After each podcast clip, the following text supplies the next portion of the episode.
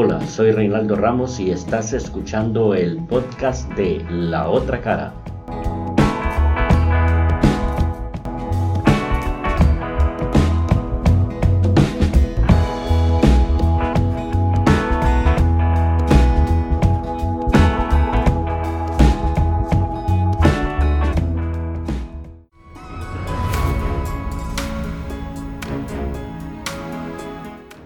Cuando algunos políticos invocan salvar la Navidad, no es porque esté en peligro, sino que es en referencia a salvar el consumo masivo, ese modelo económico que no respeta el medio ambiente.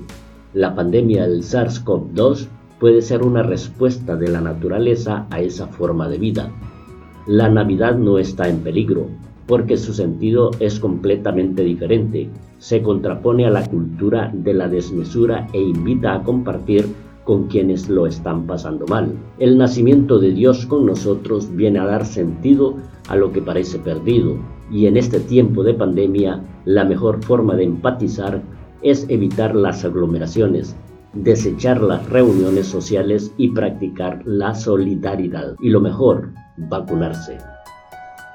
El SARS-CoV-2, o lo que es lo mismo, la COVID-19, ha puesto a prueba el mundo de la biomedicina la respuesta por parte de esta ha sido de celeridad, aunque en sus inicios despertaba cierto escepticismo la pronta elaboración del antídoto contra la enfermedad, porque el proceso que se estimaba era de al menos dos años, teniendo en cuenta los periodos de ensayo en laboratorio y en humanos. Sin embargo, la colaboración científica, el avance en la ingeniería médica y financiación inmediata por parte de los estados ha sido crucial para minimizar los tiempos en cada etapa. La rapidez y supuesta eficacia de la vacuna marcarán un hito en la historia de la medicina. La carrera por encontrar el antídoto contra la COVID-19 no ha tenido parangón, al menos en medicina. Pero si se quiere se puede comparar con la llegada del hombre a la luna en tiempos de la Guerra Fría, cuando Estados Unidos de Norteamérica y la extinta Unión Soviética se enfrascaron en una lucha sin tregua por ser el primero en conquistar el espacio. La historia se ha vuelto a repetir, pero ahora entre Estados Unidos y la Federación Rusa,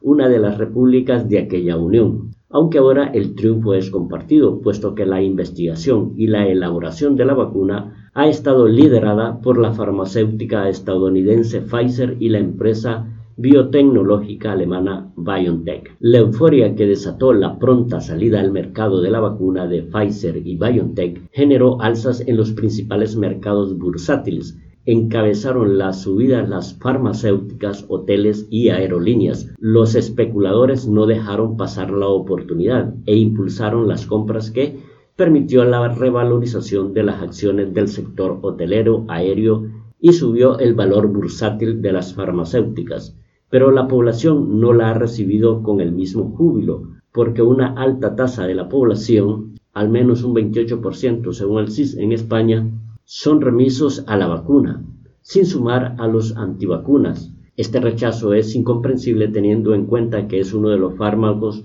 sobre el que más se ha informado en todas las etapas de su desarrollo y el más observado por la comunidad científica.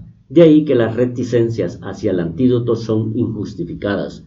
Por tanto, es urgente iniciar una campaña de educación que emane de virólogos, inmunólogos, médicos, expertos para apaciguar el ruido que ha habido alrededor del fármaco. Pero los profesionales de la salud no han puesto en duda la efectividad y la seguridad aseverando cada vez que se les entrevista que no dudarán en ser los primeros de la fila para ser inoculados, porque son personal de alto riesgo.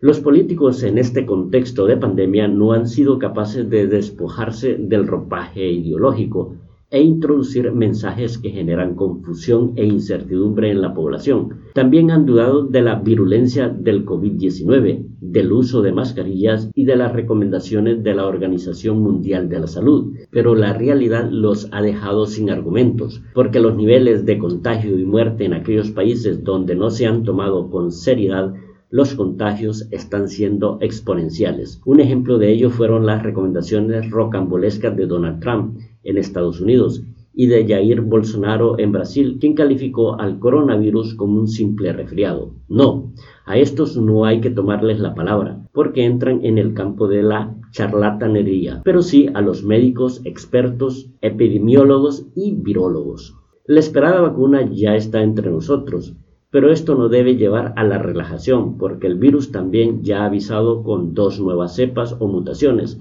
que según los expertos es un 70% más contagiosa, pero no más letal. Por tanto, la inoculación no solo debe ser un acto de responsabilidad individual, sino una acción de suma continuada a fin de acorralar y terminar con el virus. También la naturaleza con esta pandemia nos muestra que la relación con ella no es la adecuada, derivando por necesidad que por convicción a cambios de hábitos individuales que están brindando un respiro al planeta. De ahí que cabe preguntarse, ¿será este un punto de inflexión que marque un cambio de tendencia hacia una nueva forma de consumo sustentada en el respeto al medio ambiente? Porque la casa común, como la denomina el Papa Francisco, está en peligro. Perdurará en tanto y en cuanto no se convierta en vertedero de los desperdicios de la sociedad del consumo. Consumir sí, pero con equilibrio.